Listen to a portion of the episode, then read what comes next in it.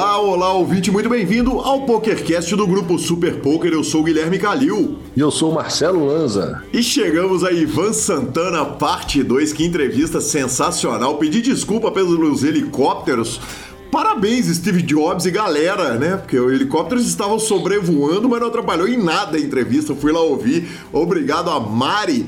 Mari Morello uh, avisou que não tinha atrapalhado em nada. Eu fui lá conferir realmente que primeira parte fantástica, segunda, como é tradição, melhor ainda. E lembrando que o PokerCast é trazido a você por Bodog Suprema Poker, Pay for Fun e SX Poker. Perguntas, participações, sugestões, promoções e comentários. O nosso e-mail é pokercast.gruposuperpoker.com.br, Instagram e Twitter, arroba Guicalil e arroba Lanzamaia. Nosso telefone é 31 975 18 9609 para nos mandar mensagens no WhatsApp ou entrar no fantástico grupão do Telegram e vamos para nossa sessão de notícias, mas não sem antes propor o seguinte: faça como ele, o homem a lenda Pitão, o FMG, que arrumou uma nota no dia do seu aniversário, domingaço, ele arrumou a paçoca maravilhosa, 33 mil dólares, que homem fantástico, e tá rolando a Super Millions Poker Open, a maior série de poker do Bodog.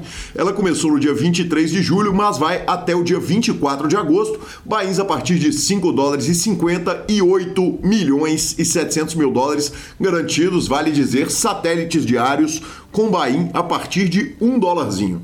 Boa. Notícias então? Vamos direto para as nossas notícias. PokerStars e GG Poker anunciam ações para proteger o nosso jogo, professor Marcelo Lanza.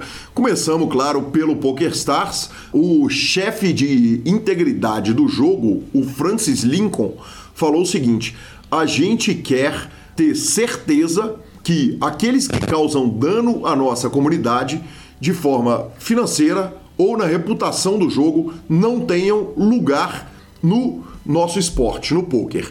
E aí a GG Poker anunciou a criação de um conselho de integridade no poker, encabeçado por ninguém menos que Jason Kuhn, que o objetivo dessa, desse conselho é manter os cheaters, né? Quer dizer, as pessoas desonestas longe da indústria do poker e fora das principais tours de poker. Uh, eles estão envolvendo uma blacklist e vão banir os jogadores dos principais torneios associados às seguintes marcas. Olha só, Lanza, isso estava no anúncio da GG. O objetivo é banir quem é desonesto no jogo da WSOP, WPT, Triton, High Stakes Poker, Battle of Malta, PGT, Poker After Dark, Poker Masters, Run Good Poker Series, uh, UK Poker Championship, Super High Roller Bowl, Asian Poker Tour.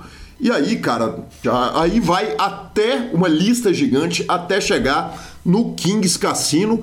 Lanzinha polêmica essa parada, hein? Uh, se por um lado é ideal que isso aconteça, por outro lado, difícil você pegar um cara que fez uma coisa errada, quer dizer, onde que se traça essa linha, não é muito simples você pegar e falar o seguinte, olha, esse cara aqui vai ser banido de todos esses cassinos, todos esses lugares, tem questionamentos, inclusive, legais a respeito disso. Tem questionamentos legais, mas toda, toda ação começa de algum ponto, né?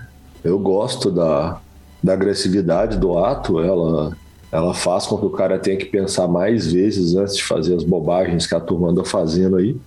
Agora, vamos torcer para que injustiças não sejam cometidas e que as coisas sejam é, feitas da melhor forma possível, né? Mas eu gosto, eu gosto quando envolve o ao vivo no meio. E que sonho seria se a gente tivesse uma lista unificada de todos os sites online, é, de todos os torneios ao vivo, onde tivesse as provas para poder banir os jogadores, golpistas e etc. Porque é o que a gente quer, que a gente sempre brigou, jogo limpo e boa. Lanzinha, eu acho que você pega o ponto mais importante, né, cara? É a palavra prova. Eu acho que quando você tem prova, quer dizer, você pega o Mike Postle. O Mike Postle, se por um lado ele não foi condenado, tá mais do que provado tudo que ele fez de errado. Então eu acho que nesse caso, quer dizer, você tem como provar que o jogador usou assistência em tempo real, né? Tem tantas formas de provar esse tipo de coisa e as, as provas precisam ser apresentadas, né? Exatamente para que até que a comunidade, a imprensa possa opinar sobre o banimento ou não de alguns dos jogadores. Né? Vale dizer o seguinte: é, alguns dos, dos nomes principais do poker já foram envolvidos em um outro escândalo do passado, mas talvez o mais notório é o Justin Bonomo, né? E, cara, eu acho que tem muitas nuances aí envolvidas, né? Quer dizer, o Justin Bonomo cumpriu uma pena, ficou distante do jogo durante muito tempo, ficou distante das mesas durante muito tempo e, e, entender, primeiro, a gravidade do ato, qual é o tempo desse banimento, como que isso vai funcionar, é muito importante. Eu gosto também da iniciativa, mas certamente aguardaremos cenas do próximo capítulo e vão estar aqui montado para trazer todas as informações para o ouvinte e para a ouvinte do PokerCast. Exatamente, senhor. E temos site novo de poker na área. Brinkane anuncia a criação do seu novo site de poker. Exatamente, exatamente, cara. É... Acusado de escândalos por falar, né? Fazendo o, link com a notícia anterior. Acusado de escândalo recente como collusion, Uh, assistência em tempo real, ghosting, lamber sapo, que isso não é nenhuma nenhum crime, até onde me consta, né? Pelo menos, uh, uh, exceto contra. A não ser que seja algum crime ambiolo... é, ambiental. Né? Ambiental, né? exatamente, isso que eu ia falar, né? Tirando com a Sociedade Protetora dos Animais ali. e também, né? O autor de uma gorjeta de 100 dólares para o nosso ouvinte que foi entregar uma, uma comida na, na, na casa dele, anunciou a criação de um novo site de poker, né? Que ele está envolvido com a criação de um novo site de poker. O nome do site é For Poker, número 4, Poker. E aí a gente tem algumas questões importantes. A primeira é a seguinte: ter o Brinkane como possível sócio ou ter o Brinkane como a cara do site é positivo ou negativo? Eu não sei a essa altura do campeonato essa resposta, né? Ele é o maior vencedor de torneios ao vivo, mas no momento ele tá, tá, tá vivendo uma fase bem turbulenta.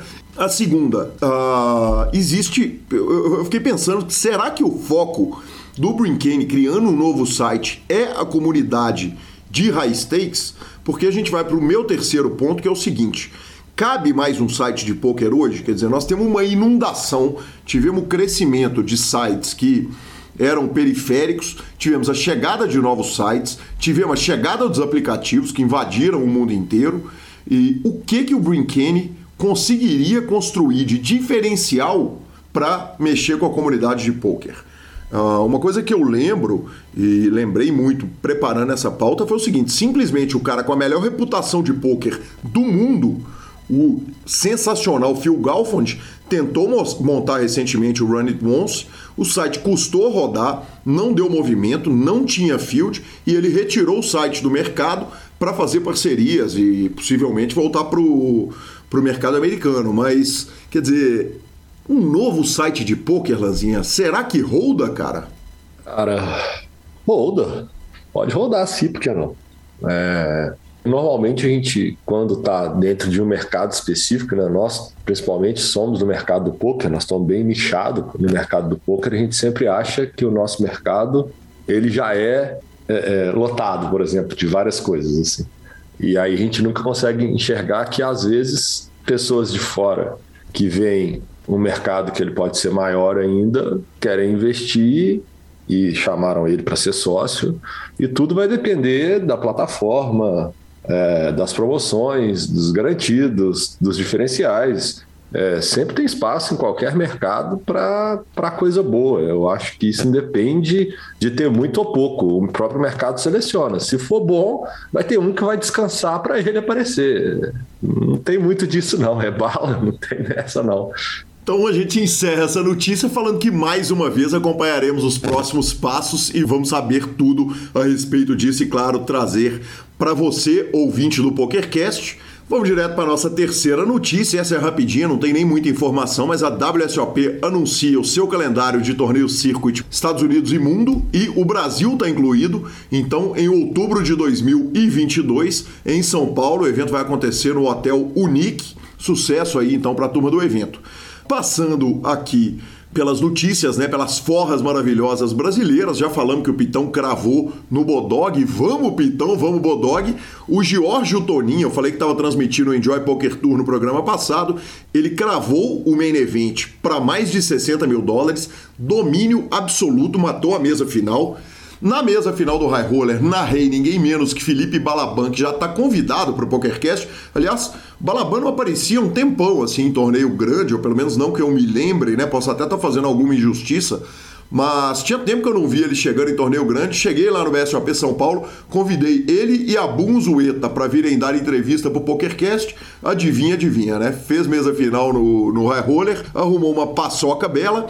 E ontem o Luigi Sonsim Uh, foi vice-campeão do The Venom na Race Torneio com o JP, JP do Forbet, JP Braga, e ele levou quase um milhão de dólares. Cara, que torneio legal, que transmissão incrível. Então recomendo, você que não viu, vá lá e assista a aula do Luigi e do JP. Sensacional. Congratos para a turma. Brasileirada fortíssima mais uma vez. Né? Exatamente. E vamos para a nossa entrevista, mas não sem antes trazer a palavra da Pay for Fun, sua carteira digital com cartão de crédito pré-pago. Você ouviu a notícia no programa passado, mas não custa lembrar que a plataforma de pagamentos digitais Pay for Fun é líder do segmento de jogos online e acaba de receber a autorização do Banco Central para operar como instituição de pagamento financeiro neste segmento. Que homens maravilhoso! Uh, tem o cartão de crédito pré-pago, tem a carteira digital, dá para enviar, sacar, mandar para o cartão, enfim, fazer player to player tracer e ficamos com a palavra de Rodrigo Garrido. A Pay for Fun é uma empresa brasileira e por isso ela está totalmente regulamentada, tudo certinho, tudo dentro do que precisa ser. Se você tiver qualquer tipo de problema, você tem acesso direto aos donos, conversa com eles, né? Você pode me chamar, chamar o guia, a gente está aqui para estar tá ajudando, né? Você não vai ter problemas com saque, com transferência, com a Pay. Se tiver, você tem a quem recorrer e a quem falar. A gente teve caso agora recentemente de outras operadoras que tiveram vários jogadores, inclusive jogadores regulares conhecidos que tiveram problemas de contato, que você manda, você só consegue mandar e-mail, você não tem uma pessoa, um representante, alguém que você tem acesso para estar tá falando e demora 10, 15 dias e o e-mail não vinha de volta, você ficava com seu dinheiro preso, não conseguia sacar, então com toda certeza que na Pay esse problema você não vai ter. Maravilhoso, muito obrigado, Rodrigo Garrido. E vamos para a nossa entrevista Ivan Santana, parte 2.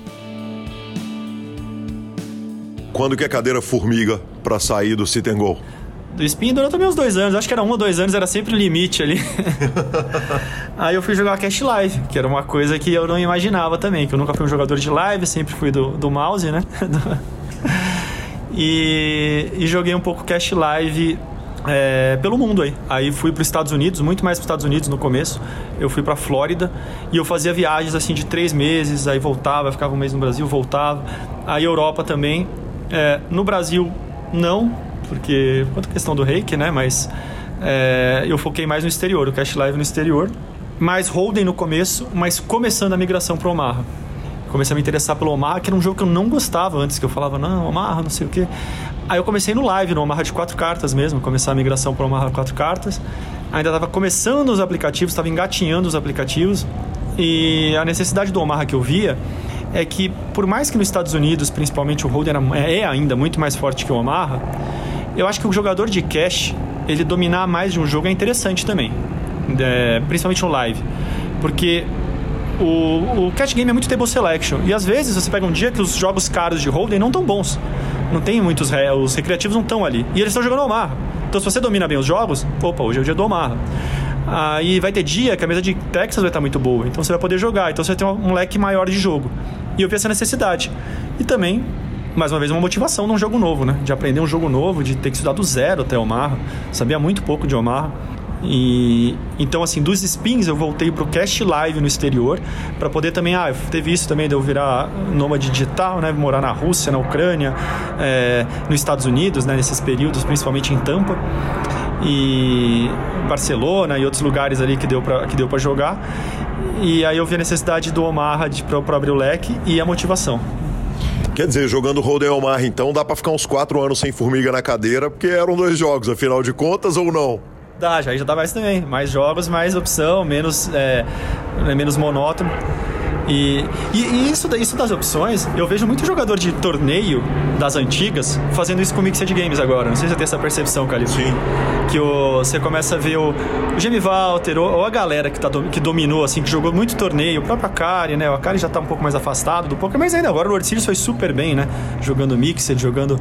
Mesmo Texas o, a turma toda ali das antigas, que, que, que, você fala, ah, o cara que domina um pouco desde 2013, 14, vai, não é tem, nem tanto das antigas da minha época, mas já que há 10 anos, você vê que ele fica cansado um pouco do grind e começa a olhar para os outros jogos também. Então eu vejo pessoas que eu nunca vi assim jogar Mixed, super interessadas no Mixed, o, Kelvin, o Jamie Walter, como eu falei, e falando, não, ano que vem vou estudar Mixed, vou jogar. E eu não tenho dúvidas que não é só pelo field, pelo ser um field menor, né, com maior chance de ganhar bracelete, mas também por motivar eles, por ser um jogo diferente. Eles estão tanto tempo no topo dos torneios que eu acho que é do ser humano querer buscar um desafio novo. Porque verdadeiramente a sensação que eu tenho, e eu sou um defensor dos mixed, de, de, de pet no peito com muito gosto. Aliás, tomo o seu. Eu, I love mixed games. Você tem? Não tem, eu quero.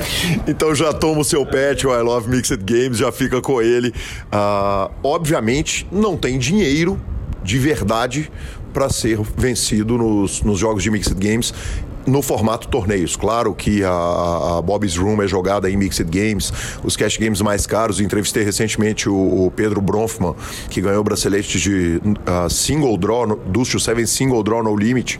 Mas, obviamente, a motivação desses caras não tá na grana, né? Não, eles. É, é, é um jogo. É, é, mais. Ou. O de torneio acho que é muito pelo bracelete, né? Pela chance de ganhar ser maior, porque o field é muito menor. Mas é por, por um jogo diferente. Eu também, eu, pode, eu também acho Mixed Games incrível. Eu gosto muito de jogar Stud High Low. É o meu Mixed favorito. Do, dos jogos mais alternativos, né? Digamos, saindo do Omaha e Holden, né? Do Texas. É, não vou muito bem nos draw, nos draw games eu tenho, que, eu tenho muito o que aprender. Nos jogos de stud eu já vou melhor. É, e eu, eu, acho, eu acho que, putz, é incrível. O poker é muito mais do que só Texas, Omaha. E esses jogos dão uma diversidade, assim, são... É tão legal jogar que eu acho que mais jogadores deviam, sim, entrar no, no Mixed. Antes da gente entrar no Omaha, vamos falar um pouquinho de livros. A gente começou com você falando a respeito do Theory of Poker do David Sklansky e depois você vai para os livros da Daily Variant. A Daily Variant foi uma editora absolutamente revolucionária e certamente tantas carreiras foram mudadas por aqueles livros caríssimos. Eu consegui botar a mão numa cópia do Slow Habit, que não é o seu Let Be Range, é o Transitioning from No Limit Hold'em to Pot Limit Omaha. E, e, cara, que explosão na minha cabeça naquele momento que ninguém jogava Omaha. Ah, a sua inspiração parte muito do trabalho que a Daily Variant vinha fazendo? Sim, total.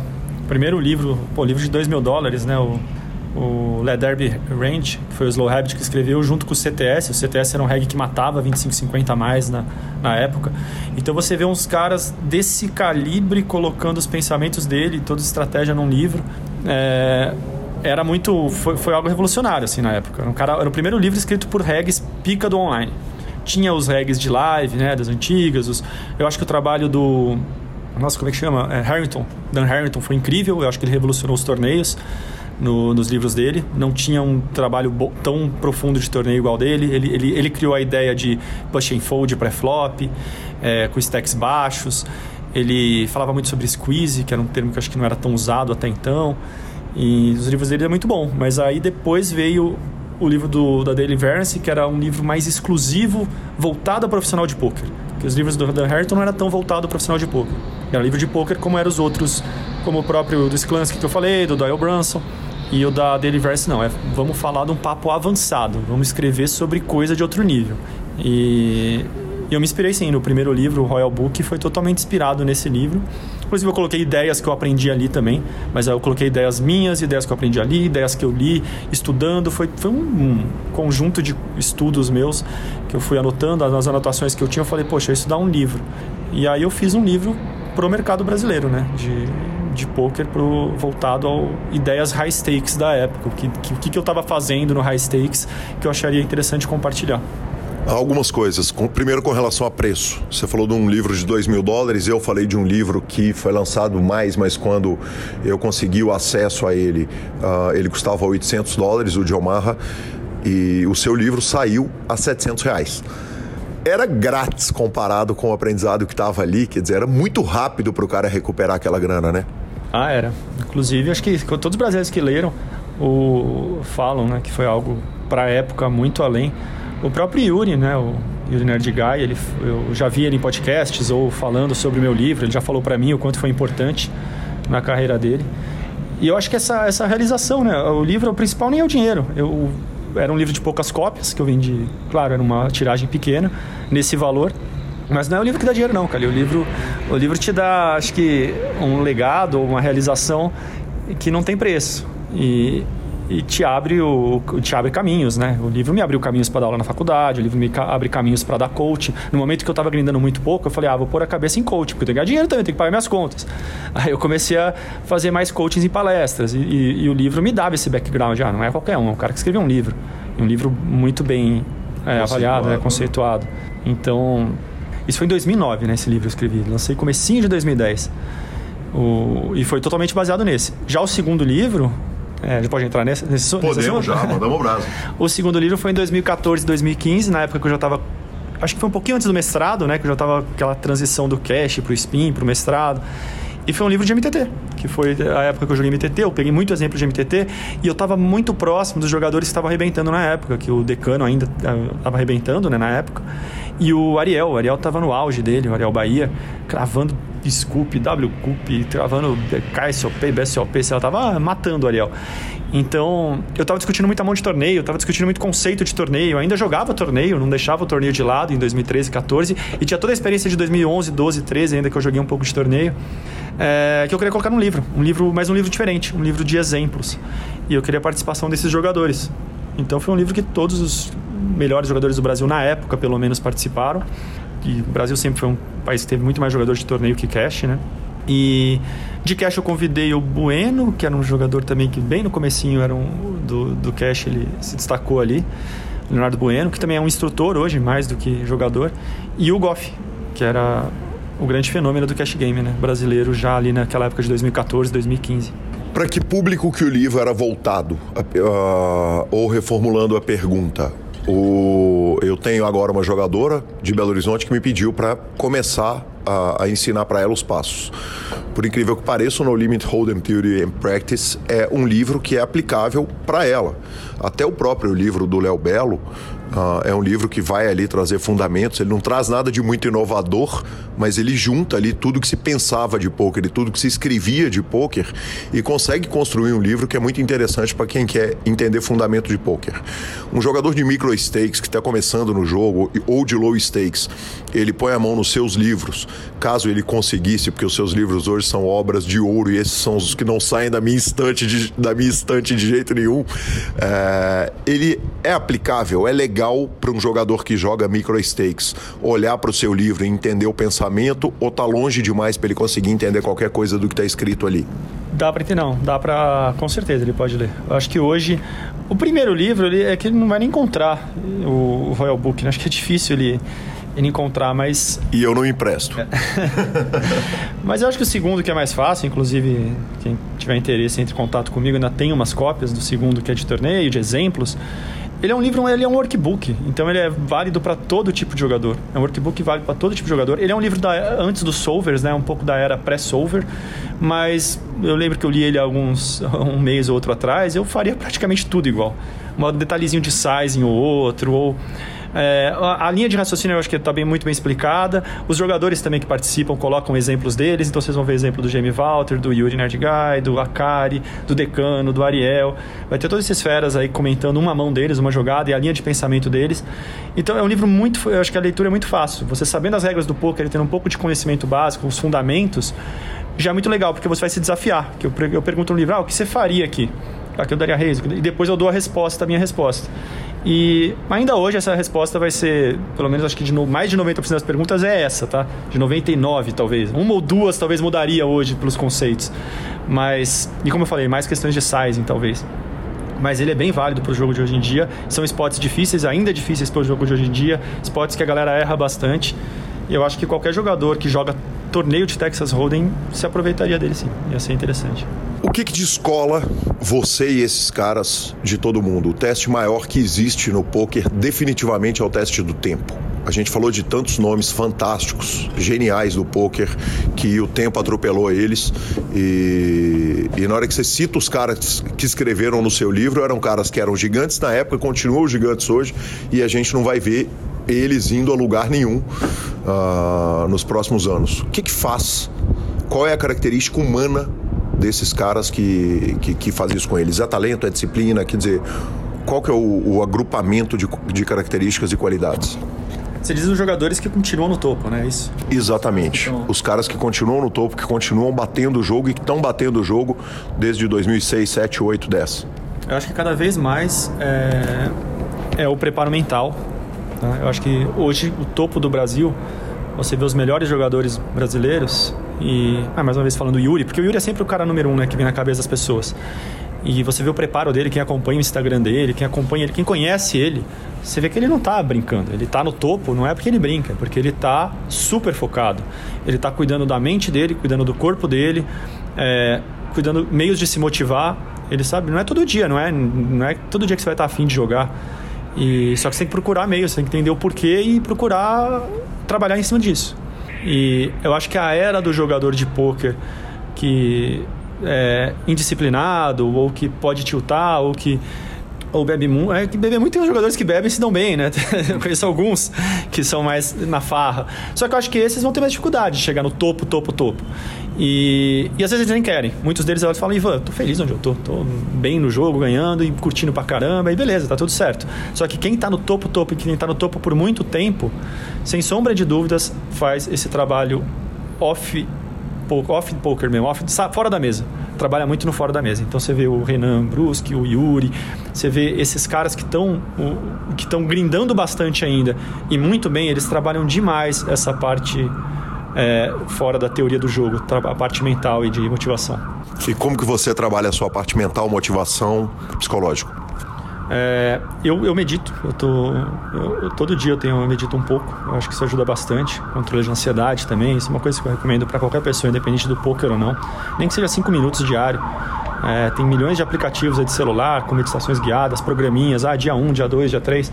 Façam, não tem. Meditação é comprovado cientificamente que ajuda bastante na, no seu bem-estar eu já me identifiquei que eu sou muito mais feliz dando aula, instruindo, por isso eu tenho time.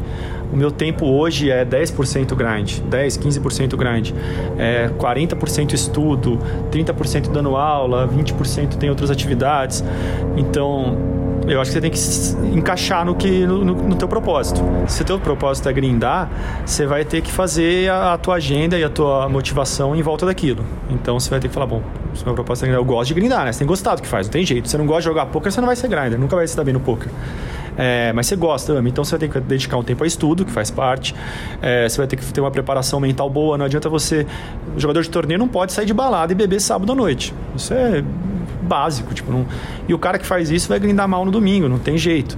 Então vai ter que saber separar bem os seus dias de lazer, vai ter que organizar, é, ter uma disciplina e, e, se organizar. E trabalhar na parte mental e física. É, qualquer coach mental de poker vai falar para você trabalhar na alimentação, fazer esporte, é, tomar sol, é, dormir bem, é, meditar ou praticar yoga. Ou... Aí vai de cada um também, mas tem que procurar essas atividades, esse caminho. Aí ficamos jogando Cash Live e, tá fantástico, cara. Que delícia a gente ir pegando filosofia e, e pensamento do poker e juntar com a história ao longo do caminho. Estamos jogando Cash Live e quando que isso muda e para onde que você vai? Ah, a gente vai para Omaha. Então já estou indo jogando Omaha, um pouquinho mais de Omaha Lives do que Texas. Já estou jogando Omaha Online também. É, Omaha quatro cartas.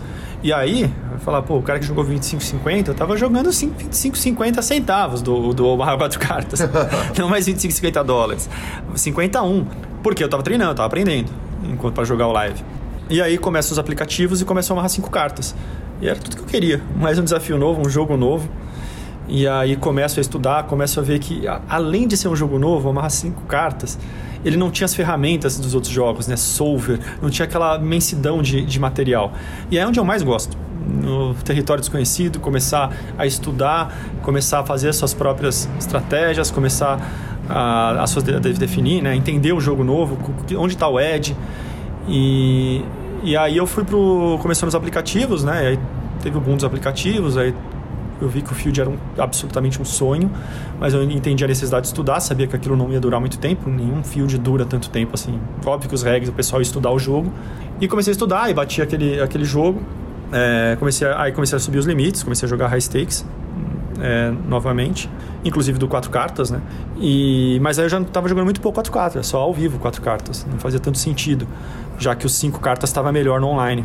E aí tive a ideia de ter, fazer um time, na verdade eu ia fazer um curso. Antes do time, quem que toma o seu telefonema? Vamos estudar isso aqui, que eu sei que você está batendo isso aqui. Você sabe que eu sou uma, uma, uma cabeça boa de pôquer. Que, para quem que você liga? Quer dizer, você vai descobrir isso sozinho ou você, você, você faz seus telefonemas? Não, faço. Eu converso com alguns jogadores. É, quem eu mais conversei na época, que a gente estudou junto no comecinho dos Five, é foi o Fredão, aí de BH, por sinal, e que mora em São Paulo. E tá no Forbet, tá no meu time rival, digamos, no, no, no, no Cash. Mas a gente tá super bem. A gente e assim, a, a, rivalidade é só do, do, time, mas a gente conversa, inclusive a gente troca informações quando. as informações que dá para trocar um com o outro. E a gente estudou junto, assim, começou no Omaha 5, assim, vindo do Omaha. Ele tinha muito mais experiência em Omaha que eu, quando a gente começou a estudar o 5. E então ele tinha uma noção, assim, do Omaha para aplicar pro 5. E por outro lado, já tinha estudado um pouco o 5. Eu lembro que eu que chamei ele pro 5. E aí a gente ia na casa dele ali, pegava o carro, ia lá, a gente começava a jogar e destrinchar as mãos. E aí usar o Oracle, né, que era a principal ferramenta de estudo. Então foi alguns meses aí que a gente discutia muito a mão pelo WhatsApp, indo um na casa do outro, grindando junto. E aí ele começou num projeto de time que nem era o Forbet, com outros jogadores, e começou a se distanciar. Porque ele viu que ele tinha que ficar naquele grupo discutindo, não fazia tanto sentido passar informação para mim. E eu comecei com uma ideia de fazer um curso, porque eu estava juntando tanto material já, já estava criando meu material de Alma Rafael, eu falei, ah, vou fazer um curso. Aí o meu lado professor mais uma vez. É, aí eu conversei com o decano, pro decano, a minha imagem assim no poker, que eu falei, eu nunca fui muito eu sempre andei embaixo, assim, fui, fui, o low profile que a gente fala, né? Que é o cara que não, não, tô, não joga muito torneio, tô na minha, meu Instagram é super. Eu fiz a viagem com o Breno agora, postei todo dia quase acabou a viagem, eu não posto faz umas três semanas, mas eu vou até voltar a postar um pouco mais, mas é que eu realmente não sou muito, essa exposição exagerada não é muito minha cara. E, e um cara que tem uma imagem muito boa era amigo meu, o decano, eu até pensei em fazer, lançar o curso com ele, ele usar a imagem dele e tal. Mas no meio do processo eu, eu percebi que, o, que talvez um time faria mais sentido, que seria algo contínuo, não seria uma vez um lançamento e pronto. E aí eu fui atrás, aí eu, aí eu dei coach para um jogador, nisso eu estava dando já coaching de five alguns jogadores procuravam, me procuravam e já estava jogando high stakes e tal. Eu dei coach para um jogador muito bom, foi um dos melhores alunos meus que eu tive, e eu tive muito aluno na vida do poker. Um cara super bom, assim, um cara super correto também, eu conheci ele.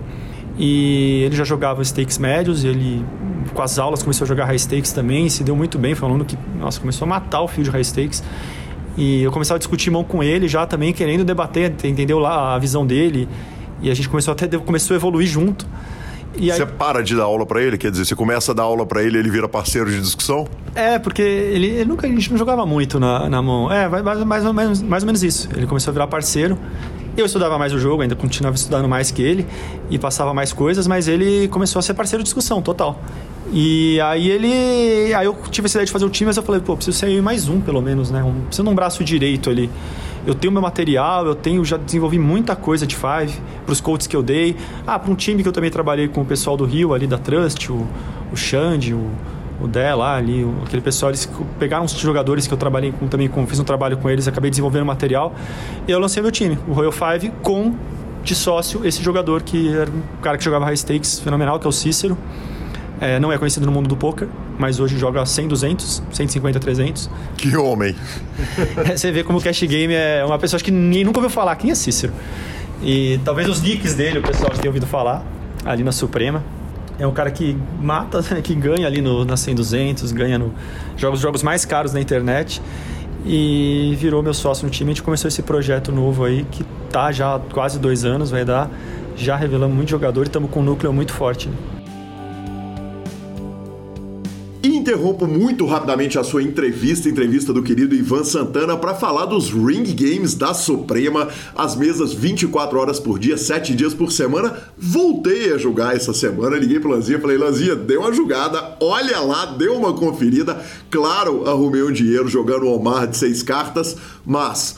Texas Hold'em, Omaha 4, Omaha 5, Omaha 6, OFC, No Limit Hold'em, PLO Mix, Six Plus, Pot Limit Omaha 8 são apenas alguns exemplos, então corra para a Suprema e vá jogar o seu cashzinho lá, porque se eu tô ganhando, todo mundo pode ganhar. E voltamos para a entrevista de Ivan Santana. Ivan Royal 5, quem, quem, quem está habilitado para se inscrever no time e entrar nele? Qualquer um, qualquer pessoa que queira ser profissional de poker e tenha interesse em evoluir no Omaha. Independente de quem nunca jogou Omaha, isso aí não é um pré-requisito. Inclusive, boa parte dos melhores jogadores do time vieram do Hold'em, já quiseram migrar do Hold'em para o Omaha. E é uma das especialidades assim que eu, que eu acho que o nosso time assim, se diferencia. É conseguir pegar jogadores que querem fazer essa migração e, e, passar as diferenças, passar os fundamentos mesmo, como eu falei, eu quero ensinar o cara a pensar em alguns pontos, as diferenças do holding para o mar, o que, que você tem que mudar na tua cabeça e para crescer no jogo. A qual stakes, quer dizer, um jogador, qual é o menor nível que se joga hoje no time? Ah, isso é, isso é uma boa pergunta, porque vai jogar o limite mais baixo, o cara que nunca jogou, claro, e, e mesmo o cara que joga stakes altos. Eu não, a gente não quer, entre aspas, é o cara que joga 5, 10, 10, 20, vem falar, ah, não, quero melhorar meu jogo, quero... Tudo bem, a gente quer esse tipo de jogador, mas ele vai ter que entender que ele vai descer vários degraus. Vai começar ali na, no máximo, no máximo, no máximo na 51. Aí fala, poxa, mas putz, começar na 51. Mas se ele se provar que é um bom jogador, ele tá de volta na 510 em um mês. Vai ser um mês de adaptação, dois meses, sei lá, vai ser um mês ou um pouco para adquirir os conceitos do time, toda a parte teórica, entender os fundamentos que a gente quer passar. Então vai ser uma reciclagem até para esse jogador. E, mas vai ter que se provar nos limites mais baixos. esquece dinheiro, que eu falo para os jogadores. Esquece dinheiro. Pense em big blinds e lucratividade em big blinds cada 100 mãos e se prove sendo um bom jogador. Eu vou ver se o cara tilta demais, se ele se ele tá se ele realmente tem a, a técnica para jogar um limite maior ou não. Então, esse jogador que chega da 5, 10, a gente fala, ah, sou jogador de 10, 20, quero entrar no seu time para melhorar um pouco o meu jogo tal. Se ele chega, se ele deixa o ego de lado e fala, tá bom, vou jogar 51 e provar pro Ivan que eu sou bom, tem um lugar no time. Se ele acha que eu vou colocar ele na, na 5-10 direto, esquece, nem faz a inscrição. Tem algum dispositivo, quer dizer, um jogador da 5-10 que quer entrar pro seu time, topa voltar lá para baixo, aprender, adquirir um conhecimento e eventualmente ele pode voltar para 10-20, para 25-50 e não querer mais fazer parte do time não vou nem entrar no, no, mérito ético disso, mas tem algum dispositivo que proteja isso? Uh, o, o, que fazer com, com, com, essa mentalidade, que é uma mentalidade possível de alguém? É, a gente tem um acordo de, de mãos, né? A gente fala, o nosso contrato não é por ano, é que nem é de torneio, né? Um ano, dois anos. A gente faz um número de mãos.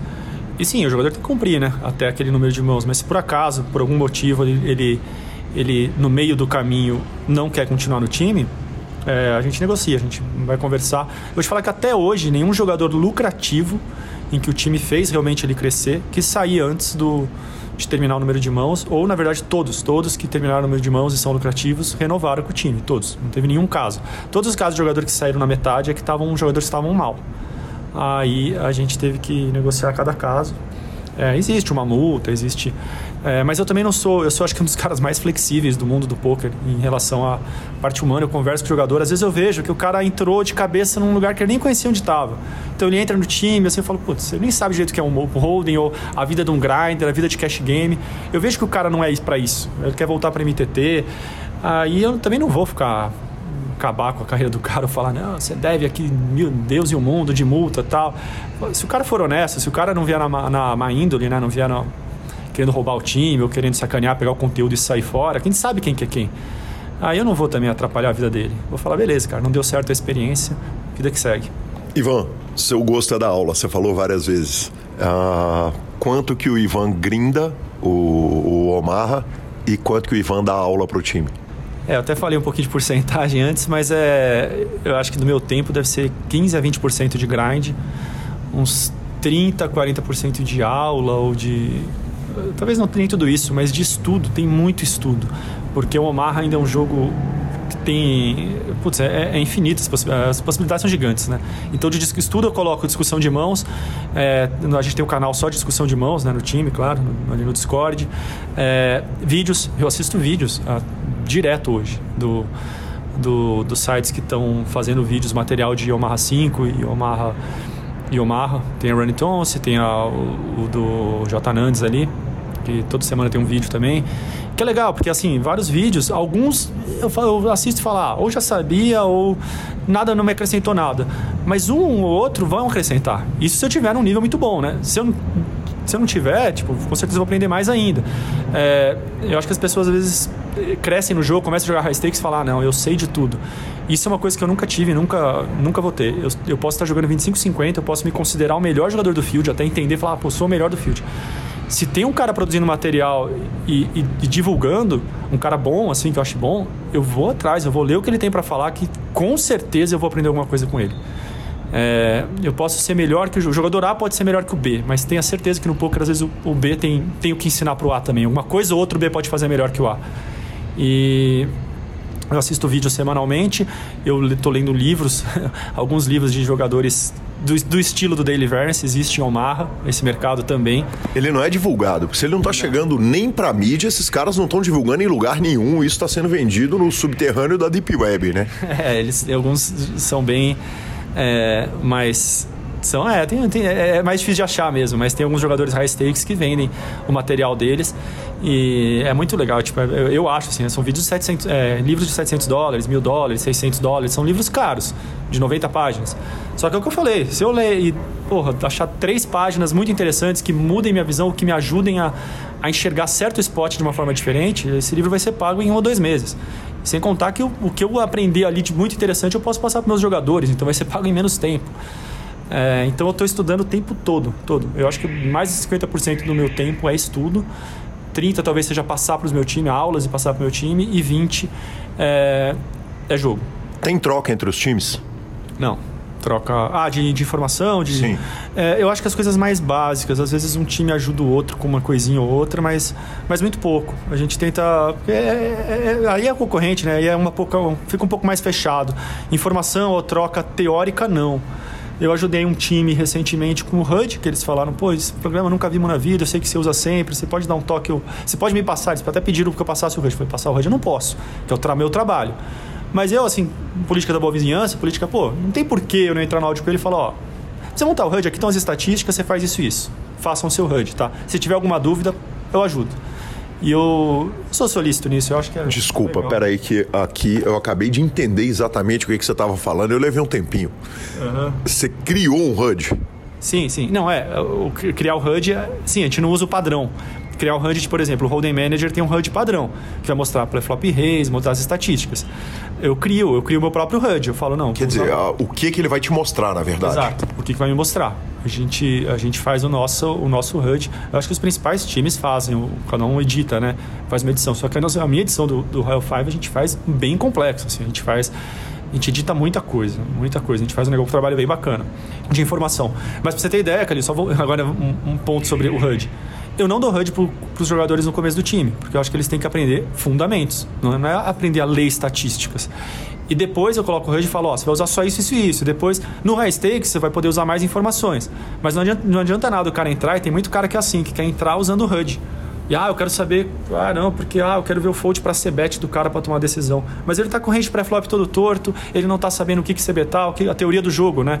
O, quando que é, como que usa os blockers, como que você vai usar os sizings corretos, a frequência em cada tipo de board. Então, porra, o cara tá pensando em usar, ah, quero ver o fold para ser bet do meu oponente. Não é isso que ele tem que focar. Então é mais no high stakes que esse, esse, esse HUD é útil, para ter aquele edge a mais. Mas nos stakes menores, eu até falo, esquece HUD, vamos pensar em fundamento. Perfeito, que sensacional. A gente precisa falar de bet, né? Eu não posso passar com o senhor aqui pelo programa sem falar de bets malucas, bets esquisitas. Já algumas já foram contadas aqui, evidentemente, mas certamente tem história aí que daria pra gente gravar mais 15 horas de programa. É, aqui já foi. Eu acredito que a, tem uma bet famosa do churrasco do Mais EV, né? Então seja a bet mais nojenta aí do poker. Sim, essa foi contada algumas vezes, sem dúvida. e, e, e, esclarecendo para quem não, não, não, não, não sabe, né? Não ouviu o programa e tem 230, 240 programas para trás, a bet foi sobre esterco de cavalo, né? então, basicamente, basta dizer isso, mas eu sei que tem dezenas de outras Uh, antes da gente começar, tem, tem uma cultura muito grande de bet no meio do poker, né? A gente gosta, seja jogador, seja imprensa, todo mundo adora fazer uma apostinha de qualquer parada. Em algum momento isso vai passar na sua vida ou, ou, ou, isso passou na sua vida ou você continua gostando de betar qualquer parada? Não, eu sou tight. Eu sou, eu, eu, as, as, histórias que eu tenho de bet, eu não estou envolvido, a maioria. Eu tô observador, eu sou observador. eu, eu beto, assim, por, por diversão, às vezes ou outra, mas eu não sou muito cara de aposta. Até aposta esportiva, eu sou um pouco tight no, nas apostas. Eu não sou malucão, assim. Acho que tá, vou, vou ver um jogo no estádio ou no. É, sei lá, juntar a galera para assistir. Né? Aí é legal fazer um betzinho para dar aquela emoção extra. É, mas eu não sou o cara que a aposta esportiva leva do dia a dia, não. E as apostas também, geral do poker, é mais na farra, na zoeira, na, com a galera. Aí aquele tem o tradicional númerozinho, né? No pós-jantar, ou roleta de cartão, essas coisas assim, claro, vou participar. Mas a maioria das bets que eu vi, assim, foram. Eu tava mais de observador que eu dei risada do que qualquer coisa. Eu acho que essa do Mais EV é a mais clássica, né? Do, do churrasco, do, do esterco. Tem a maravilhosa Bet da Sauna, né? Que termina de forma trágica. Tem, tem o Alvinho apostado num jogo que cai um raio no campo e mata jogador. que, que conta, que inacreditável. Mas, mas eu imagino que o senhor deve ter visto mais coisas. Na viagem com o Breno, tinha, tinha bet toda hora ou, ou, ou, ou tocava light? Ah, a gente, faz, a gente começou fazendo algumas bets, depois ficou mais de boa. A gente fazia umas bets de contar caminhão na estrada. Ele pegava uma cor, eu pegava outra, né? Era branco contra todas as outras cores. A gente fazia as apostas, é, mas era até com o intuito de não ficar entediante, né? Que às vezes a gente pegava seis horas de viagem e a partir de um ponto da viagem, eu e o Breno, a gente falava, caramba, então nós estamos juntos há 30 dias, já não aguentava mais um outro. a gente tava fazendo qualquer coisa para dar uma... uma... Ah, não entediar, né, ali. É, pô, tem algumas bets que eu, que eu lembro. Eu mais eu acho que, que eu falei que eram essas daí que você já contou, já, já, já passou por aqui. Tem uma bet engraçada que eu não sei se foi contado, mas acho que foi a Bad Beat. Uma bet de Bad Beat. Bad Beat em Bet, que eu achei a mais é, comédia, que foi do, do Ariel Cudecano, num cassino em, ali no Chile. Faz mais de 10 anos isso. O, o, eu, Ariel Decano, na época todo mundo solteiro, a gente combinou de sair no, na baladinha do cassino, ali em Vinha Del Mar. E aí, ah, vamos se encontrar lá em frente ao cassino, 10 da noite, sei lá. Aí apareceu, apareceu o Ariel também, camisa, tá, calça, legal. E me veio o decano de bermuda, de shorts e parecia que tinha acabado de sair de um jogo de, de basquete, sei lá. Todo relaxado. E o lugar era uma, um, uma balada de cassino, era um lugar chique. Você via a gente entrando de sapato até, tipo, não era tão simples. Aí na hora o Ariel xingando o decano, não sei o que, falando, porra, não sei o que, não vai entrar, não, o decano, vou, lógico que vai entrar, dá um jeito, vou entrar, não sei o que, o Ariel, ó, não vai, não entra. Aí o Ariel, quer apostar? Quero, mas não vale pagar o segurando, não vale pagar ali na frente, tá bom, não sei o que, apostaram. Acho que o Ariel deu 5 para 1, uma coisa assim, falou. Eu cheguei pro decano e falei, cara, você perdeu a aposta. Não tem como. você não vai entrar, velho. A não ser que você pague o segurança e olhe lá. Aí ele falou, puta, perdi, né, Ivan? E o pior é que o decano fez, acho que no impulso a aposta, olhou a entrada da, da balada acho que perdi, né? Vai falar, ah, tô na merda, né? Vou tentar entrar. Aí na fila tava chegando a nossa vez ali, todo, todo mundo de calça, mais social, não sei o quê. Aí um cara do poker do Nordeste, não sei quem que era, ele um dia antes fechou a balada. Ele gastou, sei lá, tem 20 mil dólares na balada, era, foi o grande cliente da balada. E ele saiu ali, acho que ele foi aluno do decano, se não me engano. Ele saiu falou: Ô oh, decano, na fila, não, não, não. Falou pros policiais, pro, segurança: pode passar ele, tá comigo, tá comigo, vem decano, Ivan, Ariel. Eu acho que o Ariel nunca ficou tão puto de, de, de, de furar, uma fila. fila. Quase que ele falou: não, não, não, a gente vai entrar pela fila. Aí eu olhei pro decano. até descalço. Ah, é, tava até descalço. Decano entrou de bermudinho, olhando com aquela risadinha pra cara do Ariel. Eu olhar pro decano e falei: tua conta é muito forte mesmo, japonês, não é possível. que coisa maravilhosa, que coisa maravilhosa. Betes novas, depois de anos e anos de PokerCast, que história maravilhosa. Ivan, uh, tem um assunto, a gente vai caminhando para o final da entrevista, a entrevista está ficando longa, eu agradeço a, a disponibilidade para falar. Mas, cara, eu não posso conversar com um cara que morou num monte de lugar do, que você morou, e óbvio que morar num monte de, de, de, de, de culturas, viver um monte de coisa, traz muito para a vida. O que que ter vivido tudo que você viveu traz para o poker? Ah, a pergunta é, é difícil, assim, do que traz pro poker, você diz, do, de morar nesses lugares, o que me ajudou como jogador? Como jogador, como professor, como uh, dono de time. Olha, eu acho que foi um grande motivador, né? Um dos pontos. Que é, a gente tem que agradecer. Todo jogador profissional de poker tem que agradecer de poder morar em qualquer lugar do mundo. Não é só no Brasil. Eu fui morar em Balneário Camboriú porque eu podia. Enquanto que meus amigos que se formaram na faculdade estavam no escritório em São Paulo, ou escritório em outros lugares, eu estava na praia, numa cidade, é, pô, vivendo do jeito que eu queria.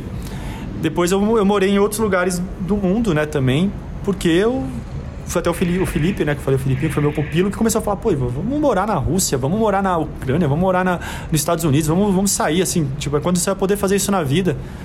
E, então, assim, tem que estar grato, né? O primeiro ponto é esse, estar grato. O que me ajudou é, eu, eu acho que ter vivido um pouco, visto assim, como o europeu ou o americano lida com o jogo, é, te ajuda a ver algumas coisas que o brasileiro faz bem, outras que não faz nem tanto, né? Eu acho que o brasileiro leva muito pro pessoal. Que o poker, a gente. O, o teu adversário na mesa de poker não é teu inimigo. É uma coisa que eu repito muito no time. O pessoal, para evitar tilt, eu falo para eles, gente, ele não é teu inimigo. Ele é e não tem problema nenhum ele ganhar de você uma mão. Inclusive, ele vai ganhar, eles vão ganhar, muitas vezes. Seja por sorte, seja por ter jogado melhor que você, é, por N razões, mas faz parte do jogo. E o jogo é interessante por causa disso. Ele é, um, ele é um amante do jogo também do poker. Você tem que ver ele como um cara, um semelhante, não, mais uma vez, um inimigo, né? Usando essa palavra. E eu acho que o, o estrangeiro também, de alguns, né? O pessoal americano mimado, tem alguns americanos mimados que vêm dessa forma também, né? Talvez Phil Helmut, ou, que são exemplo clássico. Que não são bons exemplos de jogadores, mas eu acho que o europeu, é, por exemplo, o pessoal nórdico ali do, da Noruega, que eu acho que são jogadores muito bons, Finlândia, eles são muito frios nesse aspecto. Ele fala, ah, perdi pro cara, parabéns pro cara, o que, que ele fez melhor que eu, o que, que eu podia ter feito diferente.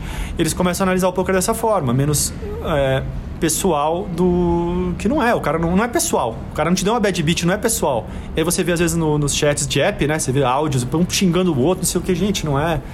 E o brasileiro tem é muita emoção, né? O brasileiro tem essa torcida, tem.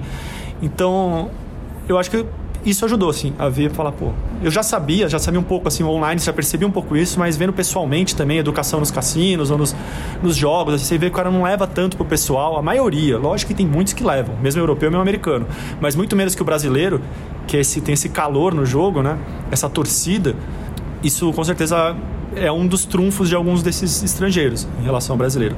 Por outro lado, essa parte do brasileiro é, não ser tão individualista, né? Esse grupo fez o Brasil crescer no poker nos torneios principalmente. Eu não tenho dúvida que o Brasil hoje talvez seja um número um do mundo assim do, do poker no, do país dos países em torneios pelo menos, é, porque por culpa do coletivo.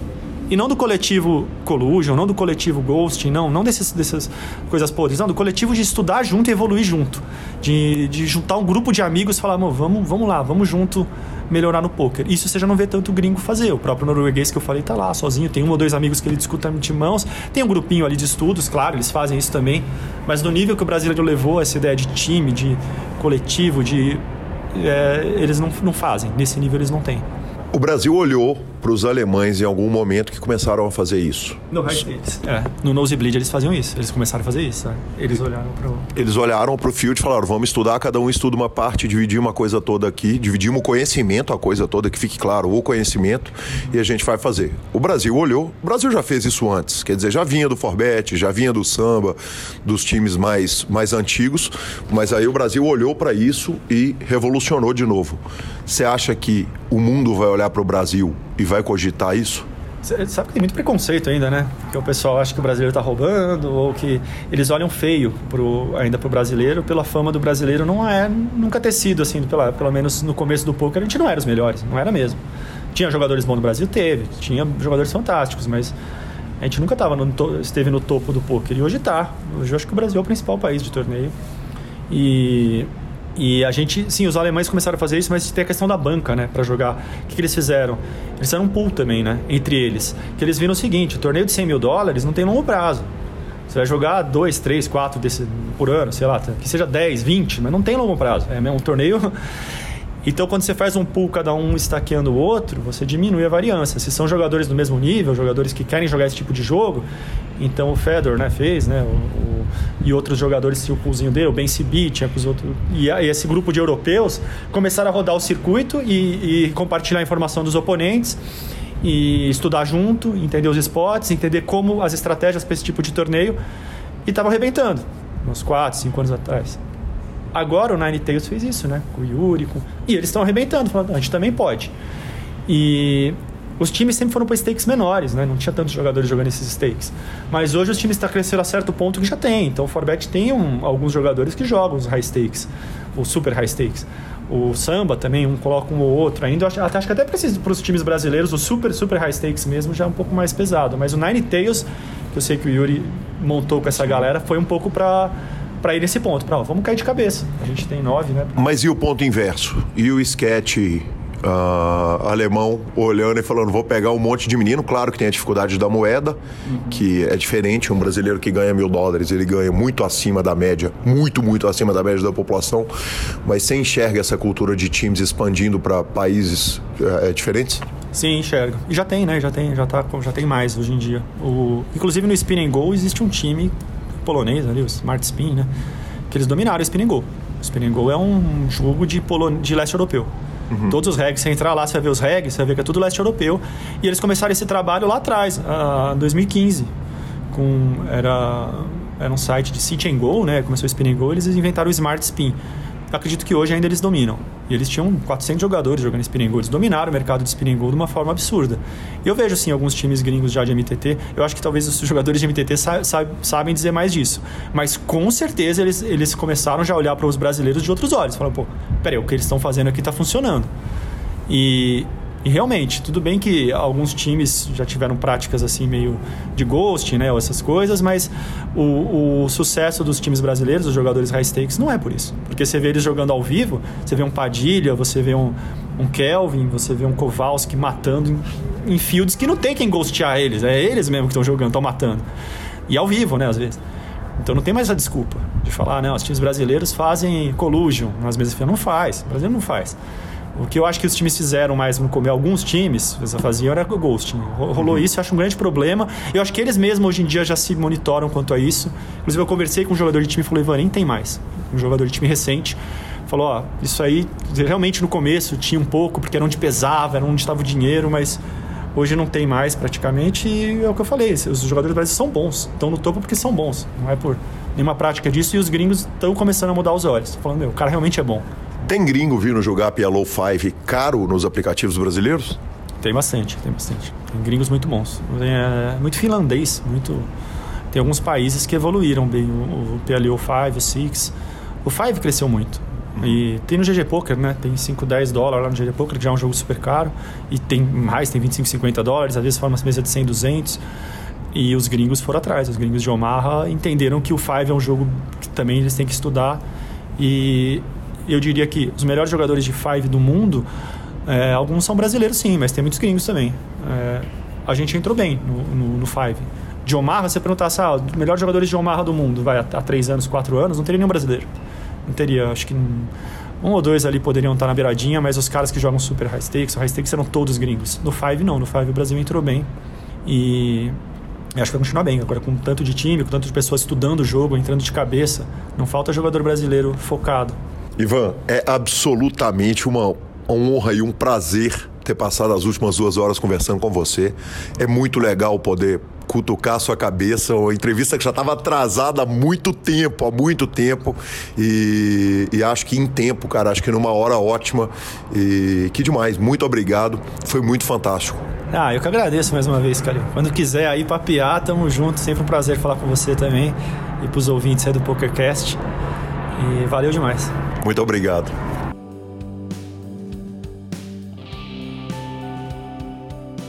Muito obrigado, Ivan. Que sensacional. Lanza, que homem, né, cara? Que cérebro. Como foi legal sentar com ele, discutir a filosofia do poker, né, cara? Poder conversar com um cara que entende esse jogo e tava lá antes de todo mundo. Simplesmente diferenciado. É o resumo da ópera. Exatamente, exatamente. a gente vai para as redes sociais, é claro, mas não sem antes falar da SX Poker. Muito mais que um clube de poker, ele foi na SX que eu forrei ali na Suprema, né, Lanzinha? Importante a gente lembrar o seguinte, cara. Claro que uh, o carinho que a gente tem pela SX, que apoia esse projeto, que tá junto com a gente. A SX é demais e, além de jogar, você pode ser agente. Então, corra para a SX, Vamos que vamos, venha julgar conosco e agora sim, professor, redes sociais. Redes sociais, senhor. Redes sociais. Eu tava achando que era finalização né, de redes sociais, pra você ter uma ideia. Eu tô mais perdido que segue tiroteio. Afinal de contas, tá chegando de São Paulo, né? Então, como não se sentir cansado esse homem, como trabalha Marcelo Lanza Maia, mas eu não posso deixar de citar o seguinte, cara. Uh, recebi duas ligações. Recebi ligação de um ouvinte palmeirense. Vou pedir desculpa, não lembro o nome, então ele pode mandar para eu botar a citação na, no programa da semana que vem. Perguntou se eu podia encontrar, se eu estava por aqui essa semana e eu tô de viagem. Vamos dar todas as informações a partir da semana que vem. Uh, e acabei não podendo encontrar, mas ontem, ao término da transmissão, acabei conseguindo encontrar o querido Emanuel, ouvinte de Fortaleza, que está em Belo Horizonte. Fizemos aquele corre dos clubes, já, já saí de casa, era meia-noite, né? Então não tinha muito tempo para dar rolé, não, Lanzinha. Mas a verdade é o seguinte: sentei para jogar com ele, forramos forramos. Forramos. Uh, e aconteceu uma cena muito maravilhosa, cara. Sentamos eu, ele, o Janote, jogador de cash game daqui de Belo Horizonte, e sentou um rapaz ao meu lado, muito colorido e muito tatuado. O nome dele é Gui. Eu não conhecia esse jogador. Cara, uh, essa semana o Super Poker botou um vídeo do Decano, que o Decano vira, ele tá na, no, no, na mesa de um torneio que eu inclusive transmiti, transmiti esse torneio com o Caio Braz, e ele vira, dá um estalo de dedo e fala o seguinte: 10 de paus. E a carta que vem foi exatamente o 10 de paus. Cara, o Gui ontem entrou num paradaço gigante numa mão de cash game contra, salvo engano, Janote. Ele vira, na hora que o dealer vai abrir o turn, ele precisa que a mão de Omar de cinco cartas dele segure. Ele estala o dedo e fala o seguinte: sete de espadas. O dealer bate o sete de espadas. No River, ele estala o dedo e fala dois de copas. O que ele não viu é que o dois de copas daria a mão ao adversário. Então ele pede a carta errada, instala, enquanto eu tô no não aqui. Sabe aquele não de filme, assim, câmera lenta? Aquele câmera lenta. O dealer abre exatamente um dois de copas que dá dois pares maiores pro adversário e ele perde o pote. Cara, foi é tão inacreditável ele pedir duas vezes carta e naipe. Acertar carta e naipe e ainda perder a mão, eu não tenho. parabéns, né? Parabéns, só isso que eu posso falar. Em primeiro lugar, parabéns. Em segundo lugar, cara, eu não teria coragem de vir aqui no PokerCast contar essa história se o Emanuel não tivesse na mesa presenciado essa parada inteira acontecendo. Então a gente fica aí com mais uma história inesquecível do poker. Muito prazer, prazer conhecer o Emanuel. Lamento ao amigo palmeirense que veio, a gente acabou não conseguindo encontrar. Ele não vai embora de tudo triste, não, né, Lanzinha? Que o Palmeiras deu uma zedada com o Galo, mas ainda enquanto tiver bambu, tem flecha, tem mais 90 minutos lá em São Paulo e vamos agora sim para a finalização. Finalização. Muito obrigado. Superpoker.com.br, tudo sobre poker no Brasil e no mundo. É mais que poker, é super poker. Na aba de clubes você tem a guia de clubes do Brasil, onde jogar a agenda diária de torneios. Na aba de vídeos e no YouTube, transmissões ao vivo, altas transmissões sensacionais. Essa do Venom foi muito especial. Análises técnicas, um monte de entrevista e mibilisca.com, cobertura mão a mão de torneios pelo Brasil e pelo mundo. Dica cultural. Posso começar, Lanza? Por favor. No sábado passado eu recebi um convite muito especial do meu querido casal Marcelo Lanza e Gabriela Belisário, que me chamaram para ir ao Mineirão ver Jorge Matheus, Wesley Safadão, Matheus e Cauã e Sorriso Maroto. E vou te contar um negócio, viu, cara? Eu fui assisti o, o, show, foi absolutamente maravilhoso. Fui com a Marozinha, que é muito fã de todos. E, Lanzinha, eu vou te falar, esquema seu é muito bom, velho. Eu não, não fui bem tratado no Mineirão desde o gol que Leonardo Silva fez em 2013 na final da Libertadores, como fui bem tratado pelo senhor. Então, muito obrigado. Foi demais, nos divertimos. A Pampa gerou uma vídeos que, que eu espero que eles sumam né, no tempo, mas acho pouco provável que isso aconteça. E muito obrigado. Então fica aí essa dica cultural. Mais do que o Jorge Matheus, ande com Marcelo Lanza, que você vai estar tá muito bem cuidado. Antes de tudo, vamos agradecer ao Celcinho Almeida e a Feu Fernando Almeida da Foriven, né? Eles que proporcionaram o evento pra gente. É, foi legal demais mesmo. Nossa Senhora, tá doido. O evento muito bacana, estrutura muito bacana, tudo muito legal e a companhia incrível foi, foi fora de série. Eu vou aproveitar que eu tô falando fora de série e eu vou dar uma dica de série. Assim, eu tô, eu tô vendo, tô ali pelo quarto episódio de Resident Evil. Eles tentam, estão tentando fazer mais, mais alguma coisa relativa a Resident Evil. Essa é uma série que muito bem filmada, Netflix, pós o episódio Raccoon City. Na, ela passa na nova Raccoon City. E para quem gosta, te confesso que tá interessante, tá divertido de ver, viu? Bacana demais, Lanz. Então também vou pegar uma licencinha aqui para falar o seguinte: a entrevista do Casimiro com o Romário está imperdível. Não sei se o senhor viu essa entrevista, mas não dá para perder, cara. São dois gigantes, né? Afinal de contas. São dois gigantes. Não vi, mas são dois gigantes. Não perca. Arroba Gui Galil e arroba Lanza Maia são os nossos Instagrams e Twitters, como diz Marcelo Lanza. Lembrando que o PokerCast é trazido a você pela Bodog, pela Suprema Poker, pela SX Poker e pela Pay for Fun. Estamos no Spotify, Deezer, YouTube, Amazon Music, Podcast Players. Nos indique, nos dê cinco estrelas, mande o PokerCast no grupo dos seus amigos e a edição é do fantástico Rodolfo Vidal. Um grande abraço a todos e até a próxima semana. Valeu!